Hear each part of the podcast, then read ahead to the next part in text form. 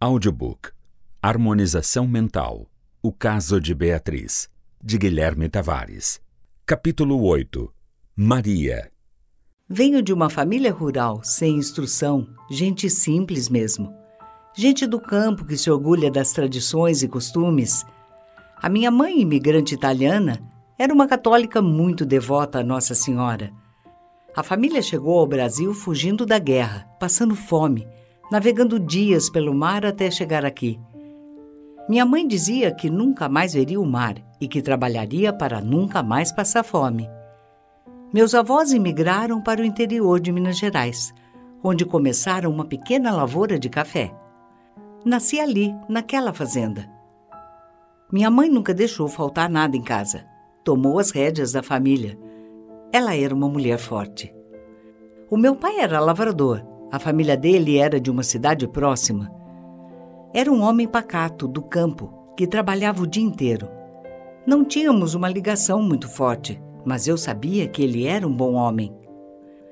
Com a minha mãe, aprendi a arte de fazer doces, algo que me orgulho em dizer é responsável pelo sustento das minhas filhas e netas. Sou Maria das Flores, uma caipira simples, que está sempre disposta a ajudar o próximo, como o nosso Senhor ensinou. Sou a filha do meio.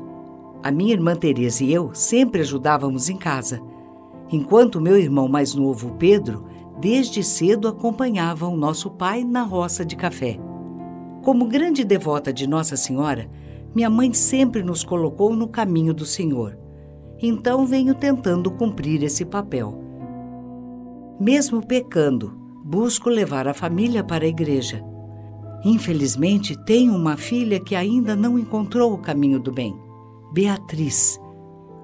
Na igreja, conheci o meu marido Francisco, um homem honesto, trabalhador, que foi bom companheiro. Ajudou a criar as meninas. Nunca arrumava confusão. Trabalhava como carpinteiro e não bebia. Que Deus o tenha em bom lugar. Ele morreu quando as meninas tinham por volta dos 25 anos e já estavam criadas. Foi logo após o nascimento da minha neta Mariana. Sempre fiz a maior parte do serviço de casa, às vezes me sentia sobrecarregada. Mesmo tendo duas filhas para me ajudarem, era aquele sufoco. Nem sei como Beatriz conseguiu morar sozinha na capital. Aquela menina não ajudava em nada se não fosse eu, nem sei. Ela sempre foi mais arteira. Diferente da Berenice. Berê era mais calminha, ajudava sem reclamar, gostava de ir à igreja. Eu me lembro do dia em que pedi para as meninas me ajudarem na entrega das encomendas de Páscoa. Pedi para Beatriz ir à igreja, mais próximo aqui de casa, enquanto Berenice, que era a mais velha, foi para a casa da família Duarte, um pouco mais longe. Acredita que Beatriz, aquela malandrinha, chegou aqui chorando e falando que o padre Plínio havia feito safadeza com ela? Não acreditei no que ela havia inventado. Só não bati em Beatriz naquele dia porque eu estava com muita coisa para resolver. Mas a coloquei de castigo. Onde já se viu falar algo assim? Essa menina não tem juízo. Depois disso, começou a não querer mais fazer as entregas. Ficava só na cozinha para evitar confusão, acabei falando com Francisco para arrumar um rapaz que pudesse fazer as entregas. Engraçado que ele nem me perguntou por quê. Também, graças a Deus, os pedidos estavam muito bons. Dei aquele assunto como encerrado, mas a diabinha veio com o mesmo papo depois da missa. Mãe, o pai precisa xingar o padre, dizia ela. Agora eu pergunto para você, como? Como eu iria acreditar em uma criança ateira como Beatriz e causar esse alvoroço na cidade? Imagino o falatório que seria com o meu nome. Dona Maria Flora, doceira, falou que o padre fez coisa com a filha dela. A menina não ficou nem dois minutos lá. Como pode ser tão mentirosa? Isso só pode ser obra do diabo.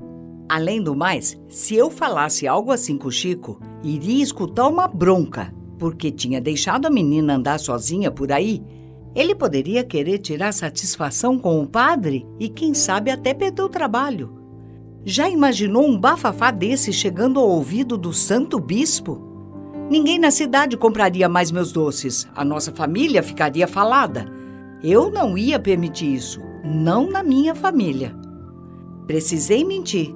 Falei para ela que o pai estava sabendo de tudo e já tinha resolvido, que ele disse para não tocarmos mais no assunto. Um belo dia, Beatriz, já com a filha no colo, veio me questionar sobre essa história. Falei: Minha filha, para de revirar o passado, deixa ele quietinho lá, que é lugar dele. Tem vezes que a gente acha coisas que nem são. Vai por mim. Mas ela insistiu falando que tinha ficado chateada com o pai e o coitado nem estava lá mais para se defender. Acabei falando a verdade, que eu não tinha contado nada para ele e ela ficou brava comigo. Dá para ver que mesmo moça velha ainda não sabe nada da vida. Isso é falta de Deus. É o diabo colocando coisas naquela cabecinha de vento. Falei para ela começar a ir à igreja. Tem uma do lado da casa dela lá na cidade. Mas não, é abusada. O marido não aguentou, trocou ela por uma moça mais nova. Olha o rumo que essa menina está tomando na vida. Ainda bem que Berê é diferente. Não me dá trabalho, nunca deu. Mora duas quadras aqui de casa, vai à igreja todo domingo, vem aqui em casa sempre e tem uma família unida. A outra está perdida, separada do marido, na vida mundana e querendo arrumar confusão. Deus sabe a cruz que sempre carreguei por essa família. Mas quer saber? Na graça de Deus eu sou feliz. Ainda cozinho meus doces e tomo todo dia o meu cafezinho. Paz, não é isso que importa?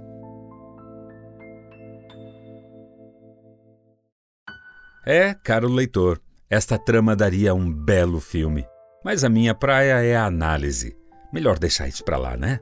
Ou, ou não?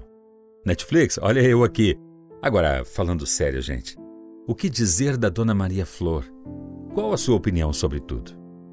Ela, uma protetora da família e dos bons costumes, vai saber os segredos que guarda e os bloqueios que criou. Normalmente a vida prega umas peças na gente. Às vezes, as coisas parecem ciclos intermináveis, concorda? Continuamos o desenrolar desta história nos próximos capítulos onde iremos analisar como os bloqueios e os segredos que guardamos podem nos prejudicar. Espero você lá. Audiobook Harmonização Mental O Caso de Beatriz, de Guilherme Tavares. Nas vozes de Fátima Ferreira, como Beatriz, Rosana Trentin, como Maria Flor, André Luiz Costa, como Plínio, Antônio Pedroso, como narrador, Renato Filho, como Ricardo. Trilha sonora composta e executada por Paulo Garcia. Produção de Fátima Ferreira, Henrique de Araújo e Antônio Pedroso. Edição e mixagem em Estúdio Prosom Multimídia. Direção-geral Guilherme Tavares. Todos os direitos reservados.